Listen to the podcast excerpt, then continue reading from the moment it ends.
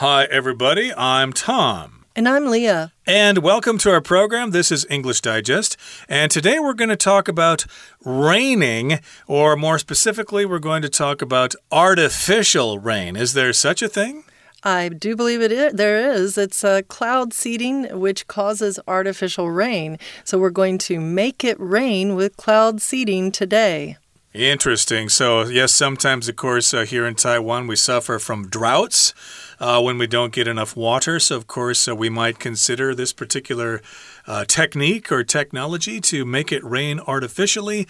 And this process is called cloud seeding. Y'all know what a seed is. You put it in the ground in order to get a plant to grow, but here the word seed is being used as a verb. You plant seeds in order for something to grow. You and here you're planting something in order to make the clouds produce the the moisture that comes out and is in the form of rain, condensation, then rain, and that's what you're trying to do.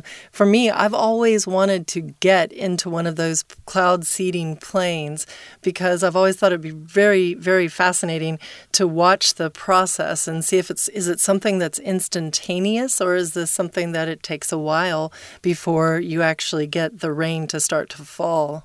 Interesting. I wonder if a skydiving would uh, cause it to rain somehow. If somebody went through the clouds or something, uh, who knows? But uh, we're going to talk about trying to make it rain with cloud seeding in today's program. So let's get to it, everybody. Let's read the entire contents of our lesson right now, and then we'll be right back.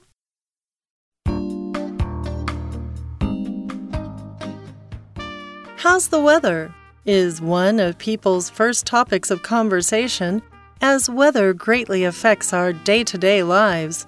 It's also a prime example of a force of nature we have no control over. Or do we? Regulating the weather is not entirely out of the question. Though we can't just wave a magic wand and make storms disappear or solve climate change, we can manipulate some weather patterns through a process called cloud seeding. Clouds are made up of tiny droplets of water and ice. More of these mean more condensation, and eventually the droplets fall as rain. Using this principle, scientists conceived of cloud seeding. By artificially adding small ice like particles to clouds, we can increase the chance that the clouds fall down as rain. There are three main methods of doing this. Scientists might spray water into warm clouds, drop ice into cold clouds, or spray a salt compound like silver iodide into cold clouds from either the ground or an airplane. There are numerous reasons why controlled precipitation might be desirable. One example is ski resorts using it to increase snowfall. This is also done upstream from dams by hydroelectric companies to increase the eventual amount of spring snow melt and thereby increase water generated power. Cloud seeding is also used to manage inclement weather. Airports benefit from its ability to clear away fog, and some regions prone to hail are able to reduce storm damage by shrinking the size of hailstones. Whatever benefits cloud seeding holds, though, manipulating the weather isn't without disadvantages. Cloud seeding is a costly procedure. Some countries spend tens of millions of US dollars a year on such projects. Also, despite being classified as safe for the environment, the silver iodide used to seed clouds may not be fully harmless. It's been known to contaminate soil, and long term exposure can cause harm in humans and animals. Additionally, although cloud seeding might help with small scale weather manipulation, it can't address the larger problem of global climate change. Though such human controlled weather might seem like magic, we should bear in mind that it is still not a solution to our greatest threats.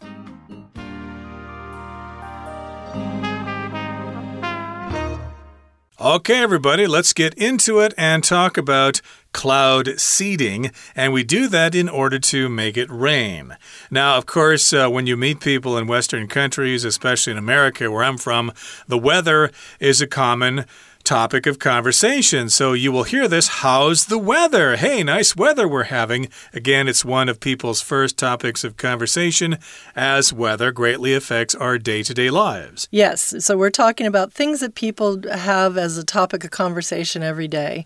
And um, with, with the weather, with the eating. Those are all pretty important things um, because the weather greatly affects our day to day lives. If something affects you, it, it influences you, it gets into your day and it causes an effect with an E instead of an A. And that's just what I want to mention to you. If you look here with the effect, um, when do you know whether to use effect or, or effect the, with an E? You normally would know to use it if you can want to get a little mnemonic device. Effect uh, is uh, with an A is an action. So if you're doing if you're expressing a verb, then you want to use effect. Whereas a effect is a noun most of the time. There's a lot of little, not always the cases, but most of the time. Effect with an A is a verb, and uh, effect with an E is a noun. Okay, back to our story. It's also a prime example of a force of nature we have no control over, or do we? So, the rain is something we cannot control. What can we do? Maybe we can control it. How? Regulating the weather is not entirely out of the question. Indeed. So we can't really control the rain uh, normally, but uh, it's possible to use technology to regulate the rain or regulate the weather. So here we've got the verb to regulate, which uh, basically means to control, and you control it in a uh, normal fashion, or excuse me, you uh, control it in a regular fashion. Uh, you don't let it get out of control, basically. you want to regulate business, for example. Sometimes people say, oh, you should let air airlines uh, conduct the business the way they're supposed to, you know, or at least conduct it uh, by themselves and not have the government regulate them or control them. And of course, when the government decides not to control the airlines, they say they've been deregulated. They're no longer controlled by the government. So when you're regulating something too, you're kind of keeping it regular, right? You mm. want to keep things regular. So regulating the weather is not entirely out of the question. It's not entirely impossible. So why is that? Let's see. Though we can't just wave a magic wand and make storms disappear or solve climate change, we can do something. We can manipulate some weather patterns through a process called cloud seeding. So we can't just take in our hand our magic wand, right, and go bibbity bobbity boo or abracadabra and make the rain fall. It'd be nice if we could, but we can't. I often uh, told this to students uh, when they asked me, Gee, teacher, how can I improve my English? I said, Well, I'm not a magician. I can't wave a magic wand. You're just going to have to work hard and practice and uh, find a, a, language partner and uh, memorize vocabulary and stuff like that. Uh, you can't just wave a magic wand and be fluent in just one day. So, indeed, we can't just wave a magic wand like a magician and make storms like uh, typhoons or tornadoes. We can't make those disappear. And we cannot solve climate change. Uh, that's a big problem that's going to take uh, everybody's collective efforts to stop or control. But we can manipulate some weather patterns through a process called cloud seeding. And we have mentioned that this is our topic of today, our topic for today cloud seeding, making it rain artificially. What is cloud seeding? I guess we're going to have to look at the next paragraph. Clouds are made up of tiny tiny droplets of water and ice. It doesn't seem like it really. It feels like they should be made up of cotton candy because they look so light and like you can just take a bite out of them. When you're in an airplane, you know, you're looking out the window at the clouds. Um, but they are actually made up of tiny droplets. So, not drops, but droplets. A lot of times we add let to the end of words to talk about something smaller. Right. So, of course, uh, that's what clouds are made up of. As you said, it looks like they're made out of cotton, but actually, they're just uh, like uh, fog, basically. If you drive in fog, that's what a cloud is just a bunch of uh, water droplets in the air. Uh, clouds are higher up, so it's a little colder up there. So you're going to get some uh, water droplets and ice droplets, or little pieces of ice. And more of these mean more condensation and eventually the droplets fall as rain. So, condensation is when water forms on a surface that is cold when it is exposed to high humidity. That's why sometimes during the summer, when you get up early in the morning and you go out to your car, the windshield is covered with water. That is condensation. It's also referred to as the morning dew. Mm. Using this principle, scientists conceived of cloud seeding. So, they came up with with the idea of cloud seeding. By artificially adding small ice like particles to clouds, we can increase the chance that the clouds fall down as rain. So they want to artificially do this. It's not like, okay, we're just going to let it naturally happen.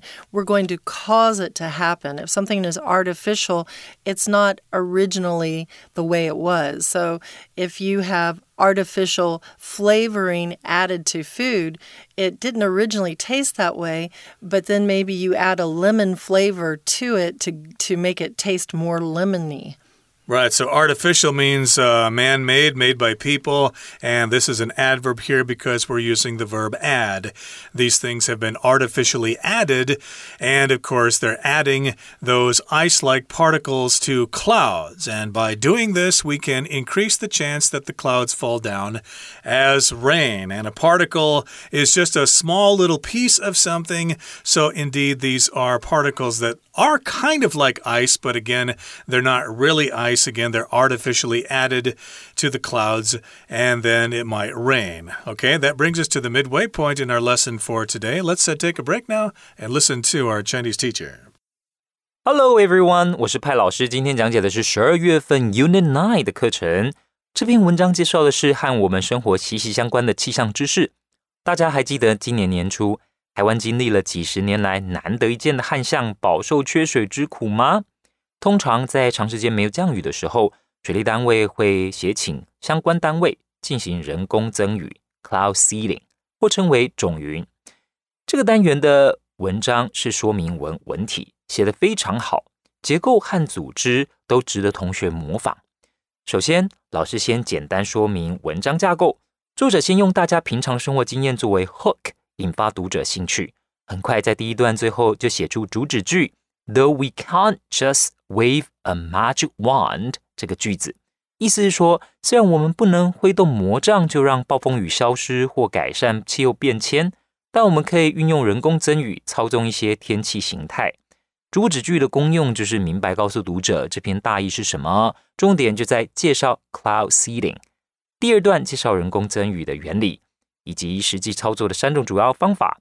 第三段和第四段都是用主题句开头，分别说明人工增雨的好处以及又有什么坏处。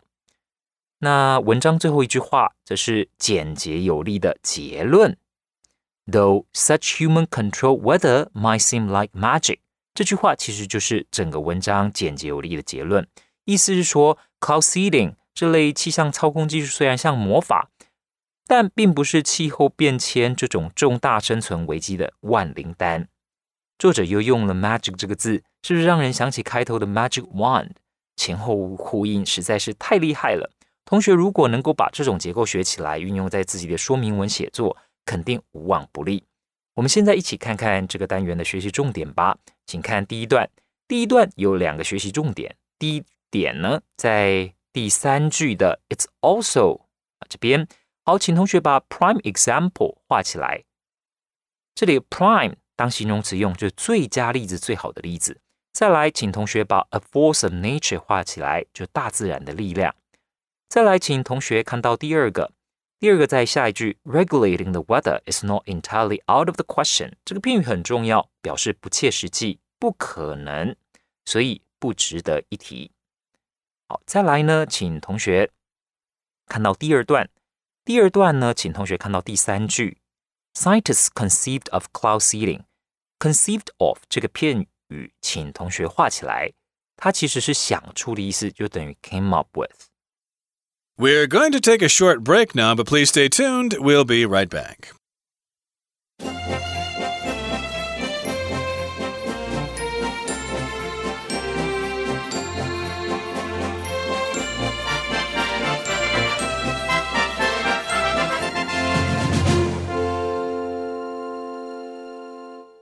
Okay, so again, today we're talking about cloud seeding. And again, uh, we're talking about clouds, which are tiny droplets of water and ice. And of course, the more of those things you have, the more condensation you have. And if you have more condensation, then you have rain. And then raindrops fall. Raindrops might be falling on your head. Raindrops keep falling on your head. There you go, exactly. So in this case, though, we want to do this artificially because sometimes it just hasn't rained for a long period of time. And we've got a drought and the reservoirs are empty or something like that. So we artificially add these small ice particles to the clouds and we increase the chance that the clouds fall down as rain. Now, there are three main methods of doing this. There are three different ways of cloud seeding or of seeding the clouds.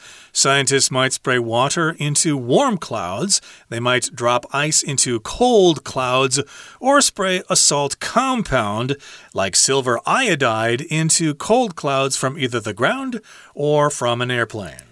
And really, this is very confusing if you just look at it. If it's not something you've ever experienced before, you might not quite get what all of this is. But if you think about it, you're spraying water. So if someone has a water hose and they're spraying water out of that water hose, um, then it gets things wet, right? you, get the floor wet, you get your friend soaked down if they're uh, hot in the summertime, and you spray them down. So they're spraying water into the warm clouds, which you would think would would almost cool them down. I don't know. Or, or you drop ice into cold clouds. So do you want it to be colder? And you spray a salt compound like silver iodide into cold clouds from either the ground or the airplane. Very interesting. It, it, it, brings up a lot of questions to what's really going on here. Well, there are numerous reasons why controlled precipitation might be desirable. So there are numerous, there are many, many reasons why you might want this rain, this this created, this artificial rain, to to fall down, to fall down from the skies. Right. So, of course, uh, you do this using various methods. Again, as you said, you might uh, spray warm water into the clouds, you might drop the ice into cold clouds, or you might spray a salt compound into the clouds. A compound is a mixture of different chemicals. In this particular case, uh, one example would be silver iodide. Uh, iodine is dian, uh, that's an element, but iodide is uh, a kind or a form of iodine. So, iodide I think it's Dian Hua Wu, as you say in Chinese. And this one is uh, combined with silver. You've got iodine and silver mixed together. So that's a compound. And you spray that into the clouds. And you can do this either from the ground or from an airplane. Either way, it sounds like it would be quite difficult. How can you spray that stuff so high in the sky? Again, just so many interesting questions come from the idea of cloud seeding. But it but there are numerous ways to do it, right? The three ways we just mentioned. There's numerous, there's a lot of them. Um, one example of a place that might get some sort of a benefit from uh, the, the cloud seeding is ski resorts using it to increase snowfall. So, if you've ever been to a ski resort, um, these are places where you can go. A resort is a place where you can go and enjoy um, the facilities that are there. There's, you know, beach resorts. There are probably camping resorts that are that have certain facilities there. Uh, maybe a lodge where you can sit and have your hot chocolate for a ski resort. And there's also ski pistes, and that's P I S T E S, pistes, um, that you can go down on your skis or your snowboard, or you can go down them on, uh, on sleds. But the thing is, is that if you've ever been down those pistes, you'll see these machines on the sides, and these machines shoot out, I guess, either the silver iodide or what, probably water or colder uh, ice to create the snow. And the snow then is very fresh and light. And as you ski down these pistes, you have this lovely snow to ski down instead of hard snow that is, uh, you know, really painful if you fall, which tends to happen to me. okay, well, I've read about this. I think ski resorts all over the world are having problems with the climate change because it's a snowing later and later in the year, and then the snow is melting earlier and earlier in the spring. So they might want to create this snow artificially. And yes, you could do that by cloud seeding to make it snow, say in November or something like that. So you have snow on the slopes and stuff like that. So ski resorts would benefit from that. Uh, this is also done upstream from dams by hydroelectric companies to increase the eventual amount of spring snowmelt and thereby increase water generated power. Now, sometimes dams, which hold back water, are used to generate electricity, and they're going to seed the clouds upstream, which means higher in the elevation where the rivers start in the mountains, so they want it to snow there or at least rain there. I guess it's uh, snowing here. They want the uh, snow to gather in the mountains and then they will melt in the spring, and then the water will flow into the dam, and then the dam will generate electricity. And if we go on, cloud seeding is also used to manage inclement weather. So at airports, they can benefit from its ability to clear away fog.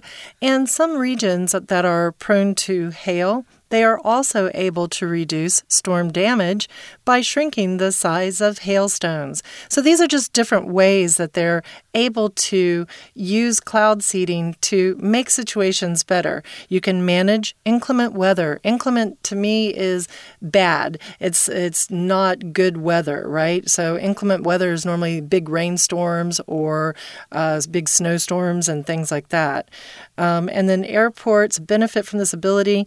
Uh, the regions that are prone to hail, hail is when you get the the the the balls of snow or ice, actually balls of ice that come down. And hail damage can be really expensive for people who live in areas with a lot of hail. If hail falls on your car, it leaves dents. It can even break windshields. Uh, hail, when it falls uh, hard enough or big enough, can do damage to the roofs of houses. And yeah, I've, I've seen hail when it falls, and you don't want hail. They, they often talk about golf ball size hail, Ooh. or if you're in a really bad situation, orange size hail. Oh. Well, I've only seen them as big as marbles, but yes, they can be quite big. Those are called hailstones, and uh, hail, of course, is quite rare here in Taiwan, but it has happened, or it does happen from time to time. So here in the final paragraph, it says, Whatever benefits cloud seeding holds, though, manipulating the weather isn't without disadvantages. So it's true we've got benefits, but still we need to remember there are some disadvantages to cloud seeding.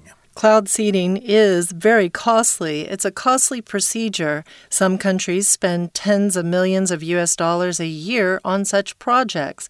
So, if something is a procedure, it's a process, um, and it's a costly process. You can get a surgical procedure. If you break your leg, then you might need to have an operation on your leg. That's a surgical procedure. Um, you can also get a surgical uh, a facelift or something like that, and that would be a procedure to make you look a little bit more beautiful if if you really felt you needed that. Most people probably don't, though. mm, well, it is a costly procedure. It's quite expensive, but uh, lots of countries spend tens of millions of U.S. dollars a year on such projects. Uh, they feel it's necessary. Also, despite being classified as safe for the environment, even though it is considered safe for the environment, the silver iodide used to seed clouds may not be fully harmless. It might hmm. actually cause some problems. It's been known to contaminate soil. To contaminate, to contaminate just means to add poison or toxins to something so that it's no good anymore. Sounds like you don't want to be skydiving through that mm. then at the end. Sounds scary, yeah. Additionally, although cloud seeding might help with small scale weather manipulation or, you know, changing it around into something else, it can't address the larger problem of global climate change. So it can fix little problems, maybe small scale little problems, but it can't fix the big ones. Indeed. So uh, the final sentence here says though such human controlled weather might seem like magic, we should bear in mind or we should remember that it is still not a solution to our greatest threat. So, yeah, we can't uh, treat this like a crutch or something. We've got bigger problems to deal with and we've got bigger problems that we need to address. Okay, that brings us to the end of our explanation for today. It's time now to listen to our Chinese teacher. 请同学看到第三段。 第三段第一句是主题句，请同学注意。再来呢，老师要请大家看最后面的这个 desirable。其实它点出主题，它就是要谈人工增雨，然后后面的这个形容词是画龙点睛，desirable 是好的，人家想要的哦。所以他是说人工增雨到底有哪些好处呢？分别就是下面的这几点，像包括说第一点呢，可以增加降雪量；再来呢是第三点，它可以呢增加水力发电，以及呢第四点，它也可以呢借此啊稍微。改善管理一些恶劣的气象、恶劣的天候。好，那再来，请同学呢特别注意到第四句有一个句子，就是呃，some regions prone to hail。这里请同学画起来，be prone to，其实意思就是特别容易受到什么样的影响。像我们说台湾很容易发生地震，我们也可以说 Taiwan is prone to earthquakes。Taiwan is prone to earthquakes。好，再来，请同学看到第四段。第四段的话，请同学要注意哦。啊，第四段的主题句，第一句一样是主题句。这里整段就是告诉我们，其实人工增雨虽然有好处，可是也不是没有坏处的。所以，whatever benefits cloud seeding holds，这句话是承接上一段，承上一段就是在谈人工增雨的好处。而这一句是主题句，这一句呢，承先也启后，让我们知道这一整段是要讲人工增雨到底有哪些缺点。It's not without disadvantages，负负得正嘛，所以就表示其实哦，用人工增雨操控天气也是有坏处的。那有哪些坏处呢？就是下面所说的啊，第二句、第三句、第四、第五句，其实这里总共有三个缺点。第一点呢，就是很贵，很花钱。Cloud seeding is a costly procedure. Costly，那就是很昂贵的，所以很花钱。再来呢，第二个缺点就是我们用来用来人工增雨的这个化学物质碘化银，那其实对人体可能是会有一些伤害的，对土壤呢也可能会污染土壤。请看到第四句，It's been known to contaminate soil. Contaminate 就是污染，它会污染土壤，哦，会污染土壤。再来下一个缺点是什么呢？就是 it can't address the largest problem of global climate change，就是它其实对于比较大的问题，就是全球的气候变迁是没有帮助的。It can't address the larger problem。 好，那以上呢就是我们针对这篇文章的中文讲解，谢谢大家。That brings us to the end of our lesson for today. Everybody, thank you for joining us, and please join us again next time for another edition of our program. And hopefully, we'll have enough rain so we don't need to rely on cloud seeding. From all of us here at English Digest, I'm Tom. And I'm Leah. Goodbye. Bye.